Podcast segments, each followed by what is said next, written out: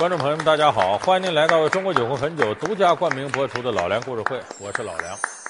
我们现在看电视剧啊，里边有一个挺特殊的门类，就是行业剧。什么叫行业剧呢？它就是反映啊某一项职业里头这些门道的剧。往往这里边呢，既有专业知识，又有人物情节冲突，所以你看的时候呢，还长见识。然后同时电视剧那些要素还都有，所以这类行业剧呢，在最近这几年很受欢迎。有人给统计过，说哪些行业剧受欢迎呢？有这么四个行业：警察、律师、医生、厨师。你看，你一分析，咱先说前三个：警察、律师和医生。这些职业呢，往往挺特殊，它有它的神秘性，就是外人你一般不知道。你比方警察破案。他不能轻易让你知道细节，律师办案子呢，有他的行业规则，呃，医生呢那不用问了，咱们有病瞧大夫去，大夫说什么是什么，因为你跟人掰不起，所以这三个行当呢，有时候挺神圣，有时候挺神秘，容易让人引发呀浓厚的兴趣。可是厨师这个行业巨火，咱很多人就挺难理解了，他为什么？说你看这厨师啊，他不就做饭吗？你说哪家没有个会做饭的人？咱们哪家过日子不起火没厨房？有的那小孩刚比灶台高点就会炒鸡蛋，说这有什么奇怪的呢？白菜多折扣网提示您下节精彩内容。餐厅口味为何变化快？后厨纷争到底争什么？厨艺秘籍又有哪些不可告人的秘密？烹饪也得有情怀，大厨们究竟是怎样炼成的？老梁故事会，厨师那些事儿。说怎么这种厨师的行业剧能火呢？咱得先跟大家说，你可不要小瞧厨师这行，这行里首先有门道。说什么门道呢？那多了去了。我随便举两个例子啊。你看现在这个各个大的饭店，它后灶往往是呢整个包出去。怎么叫包出去呢？就出去采买那个，回家里这个菜和肉得有人洗，这是最低层次的后灶。再往上呢，归类，归类行话叫切墩儿。怎么切墩儿呢？你比方说这个，我把这肉拿出放这儿了，这菜、土豆都搁这儿。那按照每天的这个大致的客流量来算呢，说今儿可能点地三鲜的，哎，挺多。那我就得把土豆啊、茄子呀。辣椒我都切好，因为你前面有人点地三鲜，这后头再现切，那不赶趟了。干这个活的人叫切墩儿的，就他每天他先干好这个，甚至呢说这地三鲜的土豆不得过油吗？我切完了，我过遍油放那，等着点完了直接料配齐了就拿过去。所以这切墩儿的，切墩儿的是啥呢？体力活，就二师傅大师傅。二师傅呢就是炒菜，但是不是后灶的灵魂，不是那个掌舵的。大师傅那是水平最高的，有的大师傅甚至呢，呃，你别的我都不管，你什么切墩儿啊，凑到一块儿啊，进这个勺里我不管，最后火候最好那时候啪啪颠这两下子，大师傅来一下子，画龙点睛，这菜的味道就出来了。那我就来做个咕老肉给你来品尝品尝，怎么样？咕老肉，咕老肉最重要的是甜酸汁不能够抢走肉的味道。排骨。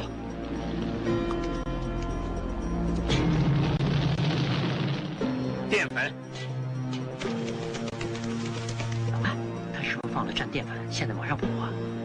他这样处理是不让淀粉抢走了肉味儿。酸汁，糖浆，冰块，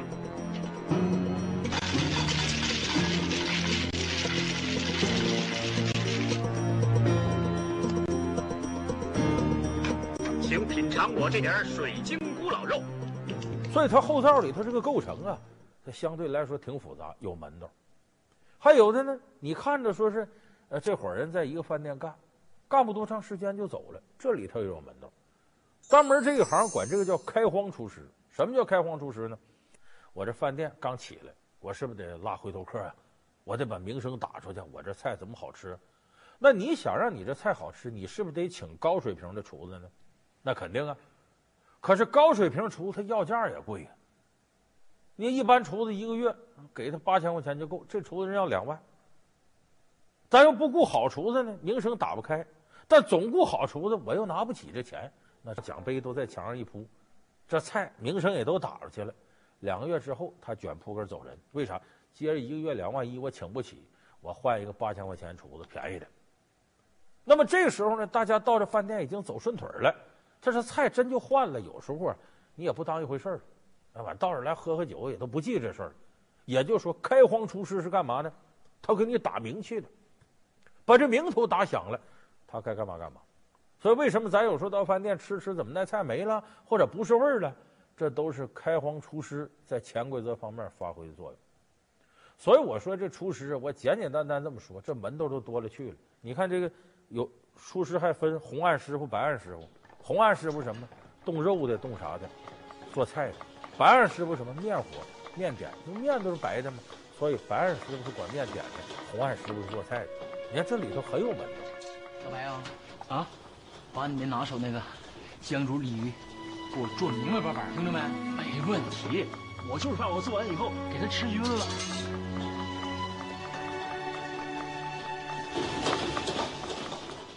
那么如果说光有门道，那咱看纪录片得了，看《舌尖上中国》就够了。他为什么咱们看爱看厨师类的电视剧呢？因为这后灶啊，它有它本身一些冲突，没有冲突不形成电视剧，它很吸引人。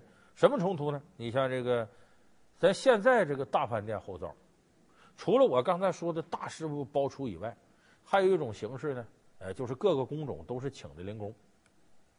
有的大饭店后灶厨师呢，往往不止一个，哎，五六个、六七个厨师都有。那么这些厨师呢，咱这么说，前压奴婢手，艺压当行人，这个同行啊，轻易是不肯服气的。所以这个厨师之间也竞争、比赛。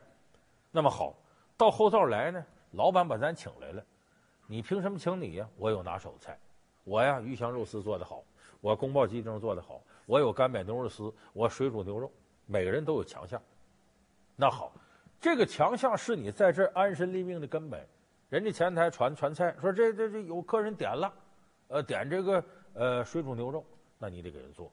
就点到这个菜，不是点了这菜了，那厨师正忙活着呢，你这功夫你替他做，我来做吧，你做，这个太不礼貌了。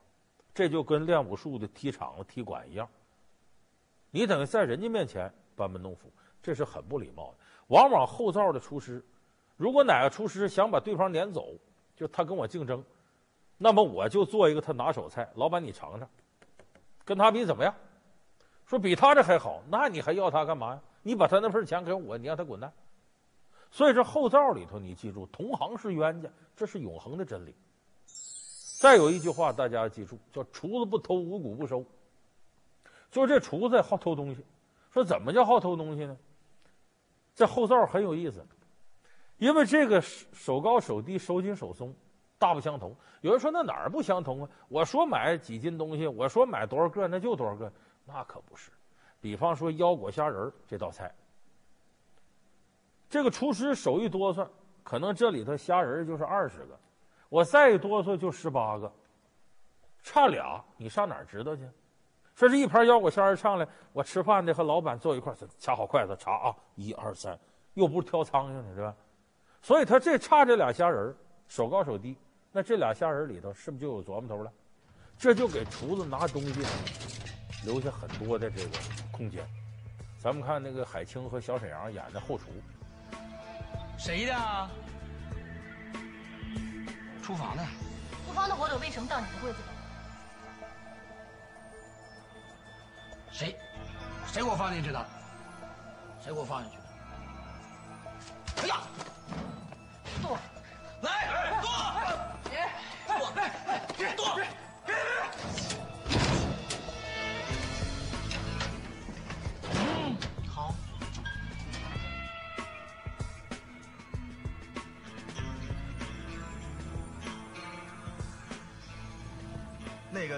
上次我赢大陆钱，自己买的。自己买的。粤海丰饭店专供。自个儿买完了还贴个标签儿。贴上了怕丢是吧？有人说这是盗窃，道德败坏。这个倒不能完全这么说，因为中国厨师这行自古以来就有那句话，我前面说叫“厨子不偷，五谷不收”。往往东家觉得厨子偷点东西好，起码说明你家富裕，不在乎这一口。如果斤斤计较，说这是穷日子，不吉利。老梁故事会，厨师那些事儿。老梁故事会是由中国酒魂汾酒独家冠名播出。另外有一点吸引人呢，也是电视剧一个主要题材呢，就是咱研究这个东西的味道。说你咱们自己都知道，说到饭店一吃，哎呀，好吃。到后灶看看他怎么做的，有那嘴馋的好学的吗？然后回到家说，我自个儿买食材自个儿做，你发现怎么整你也整不出饭店的味道。什么原因呢？有一个基础原因，就饭店的那灶啊火急，那油啊什么啥，的火上的快。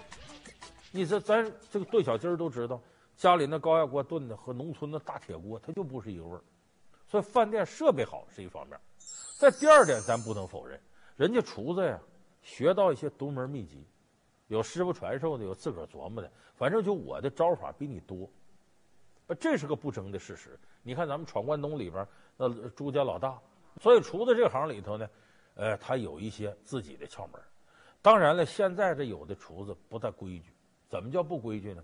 你看那个，有人说中国现在的食品呢进入了化学时代，就是化学的一种方式进入了食品行当。咱们好多食品安全问题都这么引起的。你比方说添加剂。现在这化学什么口味都能给你弄出来，那什么鸡精、鸭精、牛肉精都有。最有意思说炖鸡没有鸡肉味儿，我加点鸡精吧，那你还炖鸡干嘛了？现在的科学就能做到这点。我加上这个精里头，比方这水里头啥也没有，我加鸡精它就是鸡味儿，加牛肉精就牛肉味儿。所以有的时候这厨子能耐不行，他想让这菜的味道出来怎么办？往里加这些化学试剂。当然我刚才说这些呢，呃，它不能构成。厨师这个行业剧的所有的卖点，关键是这个行业还有一点特别重要，就你看有的厨子做菜，无非是把家里厨房搬到饭店去，他做那玩意儿，你看着跟你也没啥区别。但是另一类厨子不一样，举手投足大宗师范，就在那切菜切的都那么美，做出那东西无论是刀工、拼盘、造型，各方面都非常漂亮。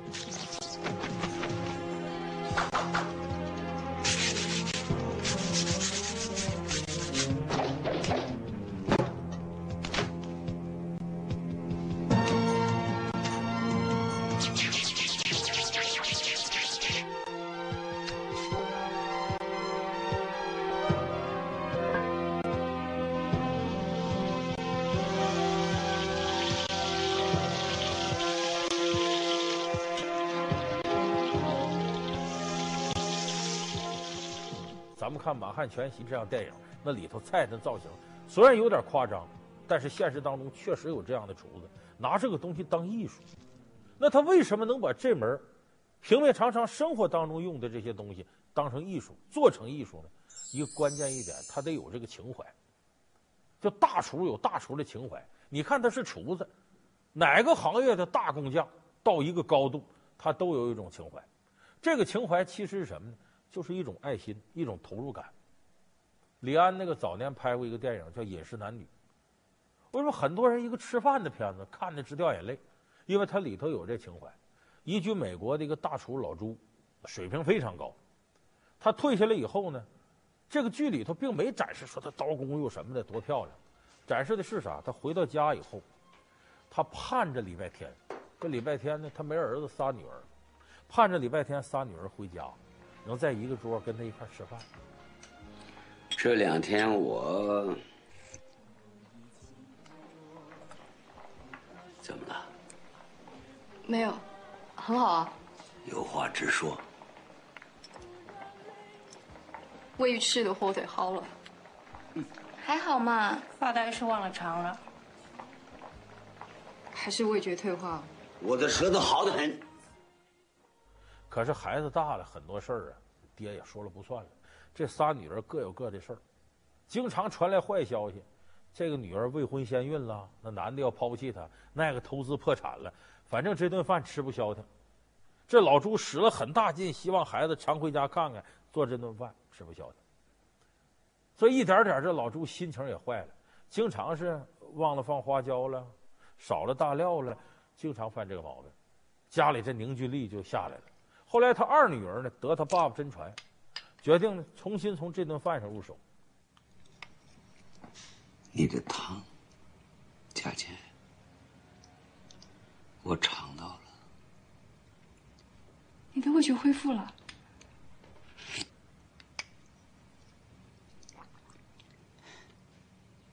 我尝到味道。